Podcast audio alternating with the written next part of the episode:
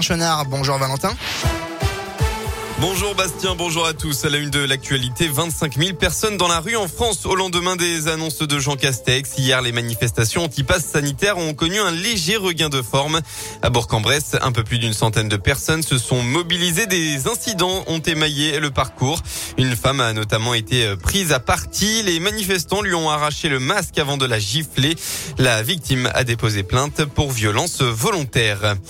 Dans la Loire, une violente agression ce vendredi peu avant 23 heures. Le gérant du Blackbird Café a été agressé par un groupe de jeunes alcoolisés au moment des faits dans le centre de Saint-Étienne. D'après sa fille sur les réseaux sociaux, le gérant est intervenu pour calmer des jeunes qui importunaient des individus dans la rue. Les suspects l'ont finalement pris à partie et l'ont roué de coups. Le Stéphanois de 50 ans a été transporté à l'hôpital avec la jambe cassée, une fracture du plateau tibial. Il a dû être opéré d'urgence. On reste dans la Loire avec cette information judiciaire ouverte hier, jeudi, peu avant 2 heures du matin. Des coups de feu ont été tirés à Pouilly sous Charlieu, un près de Roanne. Selon le progrès, un individu a sonné à la porte d'une maison avant de tirer, voyant la femme à la fenêtre. Heureusement, les deux balles n'ont touché personne et après enquête, l'ancien compagnon a été placé en garde à vue. Présenté hier au juge, le suspect a contesté les faits et a pu repartir libre du tribunal faute de preuves tangibles. Une autre personne aurait été placée en garde à vue.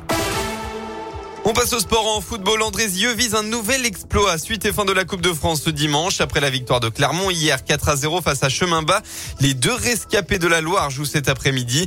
La SSE affronte Lyon-la-Duchère à 13h45 dans le Rhône et deux grosses heures plus tard, les amateurs d'Andrézieux, pensionnaires de National 2, 4e division, reçoivent Montpellier, 5e de Ligue 1. Un duel sur le papier déséquilibré, mais les Forésiens, tombeurs de Grenoble, 3 buts à 0 au tour précédent, veulent croire en leur chance.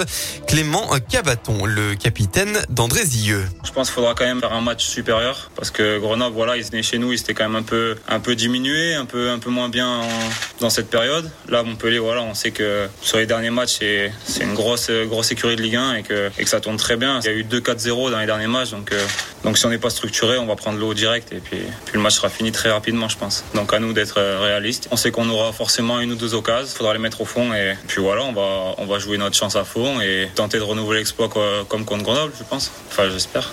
Un exploit aussi comme celui réalisé euh, il y a trois ans face à Marseille à Geoffroy Guichard. Andrézieux Montpellier, c'est donc à 16h cet après-midi à l'Envol Stadium. La météo pour votre journée de dimanche. Attention, actuellement, la brume est toujours présente et se transforme en brouillard givrant. C'est le cas sur la partie est du Puy-de-Dôme et de la Haute-Loire.